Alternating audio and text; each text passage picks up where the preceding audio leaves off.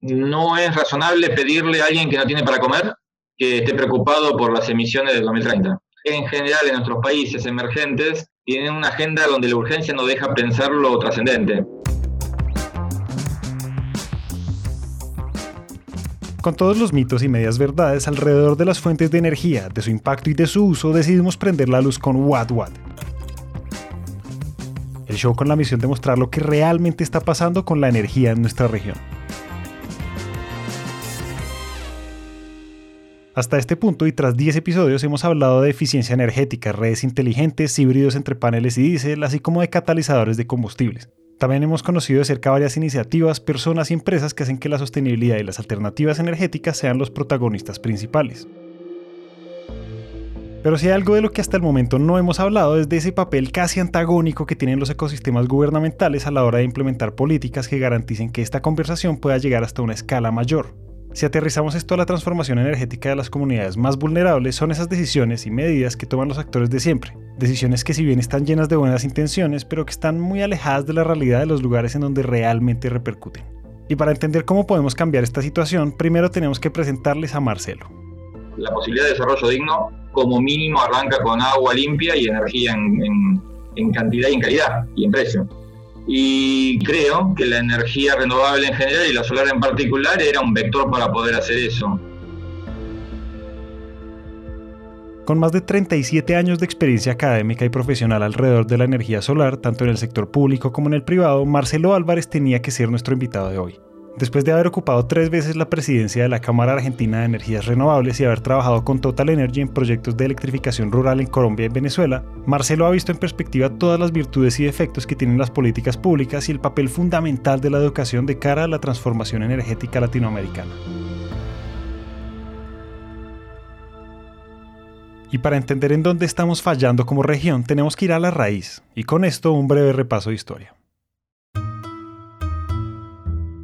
Era un momento singular de la Argentina porque salíamos de la peor dictadura que hemos tenido en nuestra vida como república. Eh, pero saliendo, eh, yo entro mi primer año en la universidad con el regreso a la democracia. Y el regreso a la democracia después de esa dictadura eh, era como un volver a vivir de la sociedad argentina muy fuerte.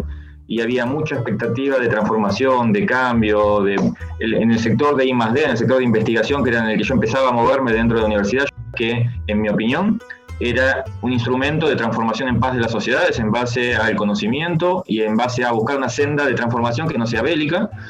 Y la universidad me parecía el centro de las nuevas ideas y la universidad pública me parecía que debía el principal instrumento para trabajar en pos de la sociedad. Eh, donde el título de grado no tenía que ser un, privilegio de clase, sino algo que volvía al pueblo, que lo había pagado con sus impuestos, en función de eh, un modelo de país y de las energías renovables, la energía en general y energía renovable en particular, me parecía que era el futuro eh, y que íbamos a estar obligados a esa transformación y que cuanto antes empezáramos mejor lo íbamos a hacer. Las dictaduras latinoamericanas, en este caso la de Argentina, y la excesiva subida del precio del petróleo en los 70 hicieron que la mirada se pusiera en las energías renovables, específicamente en la energía solar, no porque se tuviera plena conciencia de las emisiones que existían, sino por un tema de urgencia pasó mucha agua bajo el puente, pasaron muchas revoluciones tecnológicas en el sector solar, lo que era, eh, la, digamos, la evolución histórica del sector solar fue desarrollo para satélites y la industria aeroespacial, eh, fue bajando a usos terrestres, pero usos terrestres muy específicos, muy pequeños, muy aislados para consumos muy, eh, muy específicos y pequeños, telecomunicaciones, balizamiento, cosas que tenían que funcionar en el medio de la nada y que operarlas con energía independiente era indispensable porque el costo de la tecnología solar en la década del 70 era un costo de joyería, producir un módulo era muy caro y además en términos energéticos se consumía en aquel momento más energía para fabricar un módulo que lo que producía en toda su vida útil, o sea, en términos de payback energético era negativo. Eh, así que no cumplía ningún rol en términos de desarrollo sostenible, sino ir transitando una curva de aprendizaje para posteriormente poder ser lo que es ahora. La percepción que se tenía sobre este tipo de tecnologías y alternativas sostenibles estaban arraigadas al ahorro, o en pocas palabras, en apagar incendios ante las crisis energéticas que azotaban parte de la región. Y de cara a la actualidad, esto se traduce en que nunca hubo una planeación seria en términos de infraestructura, creación de empresa y transición justa, lo que conllevó a que esta conversación se centralizara y quedara en manos de unos pocos. Pocos que desconocían las limitaciones y el potencial de impacto social en las comunidades más allá de los rendimientos económicos empresariales. en el 2015, cuando uno miraba el mercado acumulado histórico de cuánto se había instalado de energía solar en Argentina, eh, miraba hacia atrás y veía tanto para electrificación rural, telecomunicaciones, oil and gas, eh, eh, casas rurales, casas urbanas, todo junto eran 25 megas. Y entre el 2016 y el 2018 se firmaron contratos para la ejecución de 2.500 megas. O sea que un cambio de escala. Ese cambio de escala hace ruido porque cuando lo haces eh, demasiado lento perdes oportunidades, cuando lo haces demasiado rápido hace ruido todo, hace ruido los puertos, los depósitos, las rutas, los recursos humanos, el financiamiento. Eh, un salto de escala de 25 megas acumulado histórico a multiplicar por 100 en el mercado en dos años es un salto grande. Los recursos que tenemos en tanto solares como eólicos, como de biomasa, como de micro y pico hidro, como geotérmicos, son todos de clase mundial. Patagonia es conocida como Patagonia Saudita para los eólicos porque tienen factores de capacidad arriba del 60% yendo por carretera, cuando para conseguir valores parecidos por defecto de esos, Europa tiene que ir al Mar del Norte y, a instalar a un precio muchísimo más caro. Argentina lo tiene servido y en el norte del país tiene valores, el récord mundial como tiene Chile, entre 28 y 32% de factor de capacidad contra de un eje, eh, digamos, lo mismo que para Alemania, la misma inversión de Alemania en Argentina, en ese lugar de Argentina es casi el doble de producción respecto a lo que tiene Alemania. Tal como lo expresa Marcelo, Argentina fue uno de los primeros países en comandar ese crecimiento exponencial de las energías renovables en la región. Su ubicación y condición geográfica privilegiada para la implementación de parques eólicos y solares y las facilidades que los gobiernos recientes otorgaron en términos de inversión extranjera los puso como un punto de partida ejemplar para toda la región entendí lo que intentaba hacer el gobierno en ese momento. Eh, necesitaba inversiones lo más rápido posible y la energía renovable era una opción muy, muy adecuada para eso. Lo logró, logró las inversiones que no logró en otras áreas y básicamente era por el blindaje de los contratos y la garantía del Banco Mundial. Logró transformar el mercado y logró crecer a una velocidad pocas veces vista y mm, concentró mucho la economía. Si hubiese diseñado el sistema de generación distribuida antes y hubiese generado mecanismos de las subastas para que puedan entrar pymes locales en las economías regionales, hubiese tenido un éxito que se sostenía más en el tiempo. Para ese entonces el discurso se centraba en un crecimiento acelerado, adquisición de equipos y contratos, todo desde el sector privado. Situación que con el tiempo hizo que saliera a flote lo inevitable, no solo en Argentina, sino en gran parte de Latinoamérica. Y era que esta transformación carecía de gestión y que por más energía que se produjera, al final no se estaban supliendo los problemas reales de la región la mayor parte de recursos está puesto para lo más urgente. De hecho, yo recuerdo haber cambiado eh, mi discurso cuando viajaba por Latinoamérica, desde la corporación o desde la red de ONG, porque mi discurso era el mismo, me sentía Robin Hood, un poco ingenuo de mi parte, ¿no? pero me sentía Robin Hood cuando lo decía desde la corporación, la corporación no le hacía ni coquilla lo que yo decía, pero más allá de, de esa reflexión, lo que les decía al principio era que lo debíamos hacer en, eh, por una cuestión más moral, de igualdad de oportunidades, de equidad, de inclusión, de descentralización. Y cuando vi que la verdad eh, nadie atendía mucho porque parecían frases armadas de un burgués con cargo de conciencia, eh, cambié el enfoque a hablarle a la clase política con lo que escucha más. Es un dólar invertido en mitigar pobreza rural para desarrollar comunidades locales tiene más rentabilidad política en términos de retorno porque baja los costos tanto de atención social como sanitaria, como conflictividad social por falta de empleo en los cordones eh, periurbanos. Entonces, si no lo ves como lo que corresponde, que es un desarrollo justo, hacelo porque te conviene. Eh, pero en todo caso, hace lo que corresponde hacer. Cuando hablamos de mitigación de mm, efectos de cambio climático y de emisiones, por supuesto que un parque solar inmenso tiene, mitiga más toneladas de carbono que la generación distribuida rural. Ahora, el impacto que tiene en el cambio de modelo es mucho más fuerte. La, la, generación distribuida a escala de las redes de distribución o cuando no hay redes de distribución a escala individual en el medio rural, el impacto es mucho mayor. Ahora, la mayor parte de las acciones que se toman hoy en día, en términos de mitigación, priorizan el retorno de la inversión por la tonelada de carbono mitigada respecto de cada dólar invertido. Y ahí no hay cómo competir con los medios rurales. Entonces los medios rurales empiezan a quedarse afuera otra vez, una vez más, de lo elegible en primera línea. Y la verdad es que eso es lo que más se complica en casi todos los países.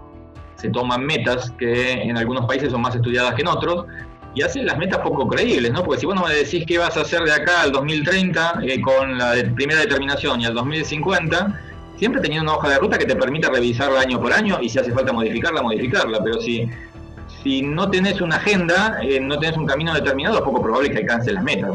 Entonces, eh, tener un compromiso determinado ayuda a la negociación política para que los sectores tengan, cada uno de los sectores tenga que hacer su esfuerzo. Pero la verdad es que si no está determinada, cuantificada y hay una hoja de ruta por cada uno de los sectores, es poco probable que pase algo que sea creíble.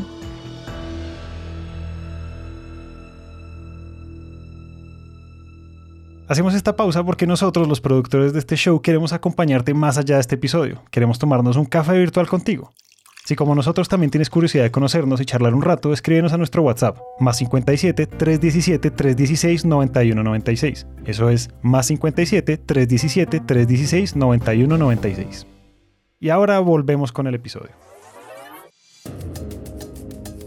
Marcelo hace énfasis en que la energía no puede entenderse solo como un negocio, debe verse como una oportunidad para disminuir la pobreza, llevar desarrollo a las comunidades más vulnerables a través de la generación de empleo y creación de empresa, pues al final se trata de sacarle el máximo provecho a esto y que perdure en manos de los que realmente la necesitan. Yo creo que, transformar la, la matriz energética en general y eléctrica en particular con energías renovables no es solamente bajar las emisiones de efecto invernadero, es una parte central, pero no es la única, ni siquiera la más importante me parece que es un cambio de paradigma de cómo se van a gestionar las cosas y en el límite debiera ser una de las causas para cambiar el modelo de desarrollo, bajar los niveles de consumismo y, democratizar el acceso a la información de la gente y la participación. ¿Y por qué digo esto? Que suena bonito, pero si no lo explicas suena como ingenuo. El poder generar tu propia energía, no en forma independiente para aislarte del sistema, sino en forma integrada con el sistema usar la generación cerca del consumo para bajar las pérdidas en transporte y distribución. Y vender el excedente que se genera o cuando hay viento, cuando hay sol y no estás en tu casa o tu industria está en un fin de semana o si es un colegio en el fin de semana o lo que fuere, cuando no se consume lo que se está generando de solar, eólica o la fuente que sea, volcarla a la red, cambia la, la relación eh, con la red, con la distribuidora y con el Estado. De sumidero de energía a alguien que toma y vuelca energía en el sistema y que empieza a discutir desde el lugar también de económico, de cómo optimizar esa inyección, de cuáles son sus derechos para inyectar, empieza a racionalizar sus propias demandas, porque cuando ve que tiene premios y castigos en función de la franja horaria que consume o el día que consume la electricidad, a fin de mes eso se traduce en cuanto es acreedor o debe a la distribuidora o al Estado, según sea el caso, empieza a ser que cada uno de los que hoy somos sumideros de energía y que tenemos conductas casi siempre racionales en términos de demanda, eh, empezamos a racionalizar nuestra demanda, a, pelear por nuestros derechos, a integrarnos en organizaciones no gubernamentales o gremios, distinto de aquellos que antes, en términos más principistas, defendían y defienden los derechos y las perspectivas globales de largo plazo, que está muy bien que eso siga existiendo y que se intensifique, pero estos son más profanos, pero exigen sus derechos y sus rentabilidades hoy y tienen un efecto en general más inmediato sobre los procesos. Entonces, al discurso trascendente, que siempre debe ser el que prevalece, porque es el que debiéramos, digamos, debiéramos generar un modelo de desarrollo teniendo como horizonte que tenemos el, planeta en préstamo de nuestros hijos y no heredado de nuestros padres. O sea, que tenemos responsabilidades transgeneracionales con lo que hacemos y no que simplemente mientras me salga barato ahora y si descubren que esto fue una catástrofe dentro de 10 o 20 años, problema de otro. Estamos claros, esta transformación tiene que estar en boca de todos, pero más allá de decirlo y hacernos consciente de ellos, hay que ofrecer garantías para que podamos hacerlo. Y acá es donde las políticas y programas toman relevancia, pues al final no se puede partir de un ideal europeo a la hora de implementar estos cambios en la región. Se trata de conocer a fondo quiénes son los que realmente se benefician y por encima de todo, alimentar un pilar tan fundamental como la educación. Eh, hay que formar eh, recursos humanos en lo tecnológico, en lo económico, en lo jurídico, eh, en todos nuestros países, y en cantidad y en calidad para poder generar el proceso, pero también hay que trabajar en la reconversión de los existentes. Vos no podés llegar a un país que vive de petróleo y carbón y dejar en la calle a cientos de miles de personas diciendo mañana voy a generar una revolución renovable, voy a generar una cantidad de empleo verde, fantástico, y haciendo que miles de familias se queden sin sustento porque no saben hacer lo nuevo y vivieron todo el tiempo de lo viejo. Entonces, cualquier país que vaya a abocarse a una transformación de su matriz energética, eh, tiene que tener un plan de cómo va a reformular sus recursos formados, tiene que formar. El desafío de este siglo es cambiar el marco regulatorio en el que se gestiona la compra y venta de energía en el, en el mercado global y la integración eléctrica de las distintas regiones.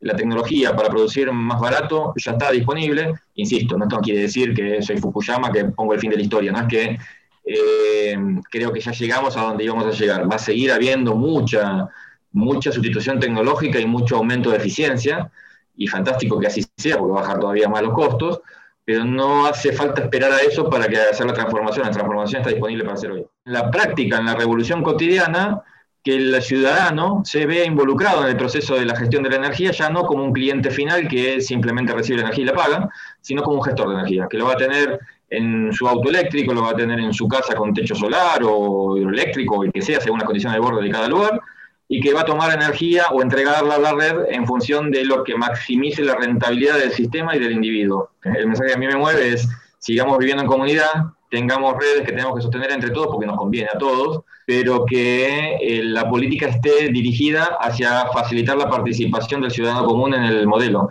Entonces, eh, parte del proceso de transformación es avisarles y hacerlos participar a todos aquellos que no se dan cuenta que se benefician con el cambio de cuáles son las condiciones de borde. Los que estamos en el sector de energía tenemos que salir de nuestra zona de confort, de hablarle a gente que, con la que compartimos puntos de vista, información, formación técnica, y hablarle a la población, porque necesitamos el apoyo de casi todo el mundo para que estas cosas pasen de vuelta. Cambiar nuestro chip y entender al usuario como un gestor de energía es clave, pues esto hace que todas las conversaciones que hemos sostenido durante años alrededor de la transformación justa se pueda materializar de forma eficiente y no se entorpezca ante los cambios de gobierno a los que nos exponemos constantemente. Y si la premisa de este episodio se centra en cómo podemos cambiar el discurso y hacer que esta transición sea una bandera de todos los gobiernos, no hay nada mejor que una analogía para simplificar el mensaje.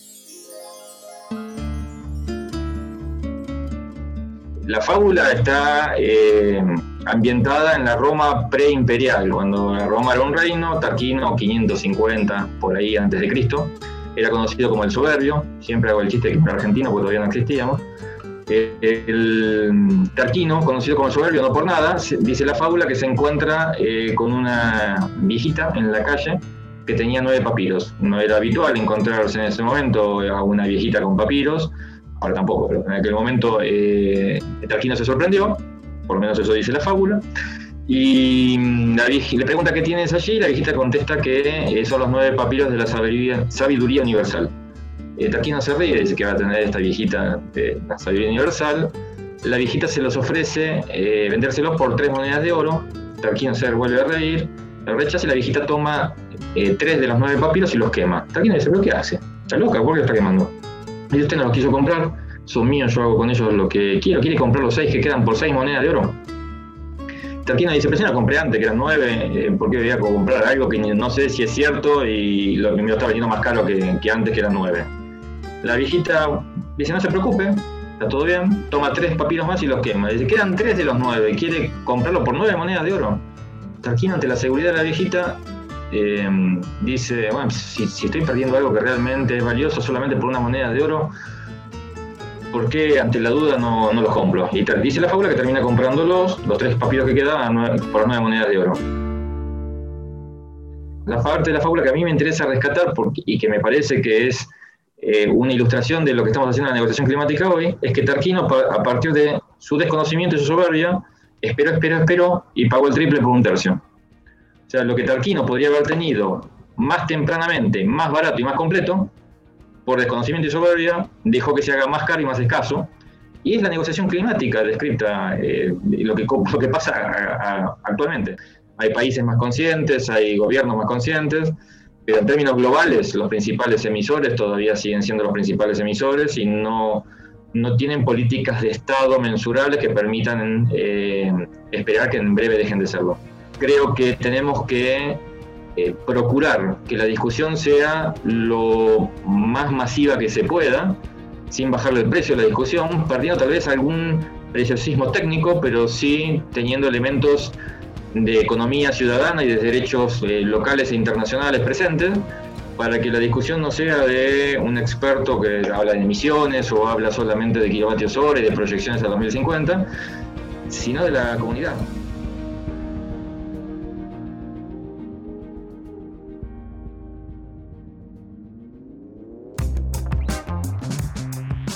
Hasta acá llegamos hoy. Esperamos que este episodio haya prendido el bombillo de las ideas y si les gustó lo que oyeron, los invitamos a dejar una reseña de 5 estrellas en Apple Podcast o a seguirnos en Spotify.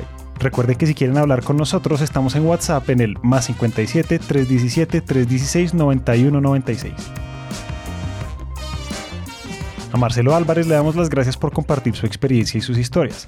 Si están interesados en conocer más sobre soluciones energéticas, los invitamos a que nos sigan en nuestro LinkedIn Empresas Gasco Unigas Vía Gas. Ahí van a encontrar artículos, invitaciones a webinars y mucho contenido valioso alrededor de la energía. Este episodio de What What fue dirigido y producido por Carlos Bernal, editado por Julián Cortés, musicalizado por Juan Diego Bernal, los copies y piezas promocionales por Paola Silva, el trabajo gráfico realizado por Luisa Ríos, y todos los episodios son alojados en Spreaker.com. Esta es una coproducción de empresas Gasco y Naranja Media. Yo soy Julián Cortés, muchas gracias por escuchar.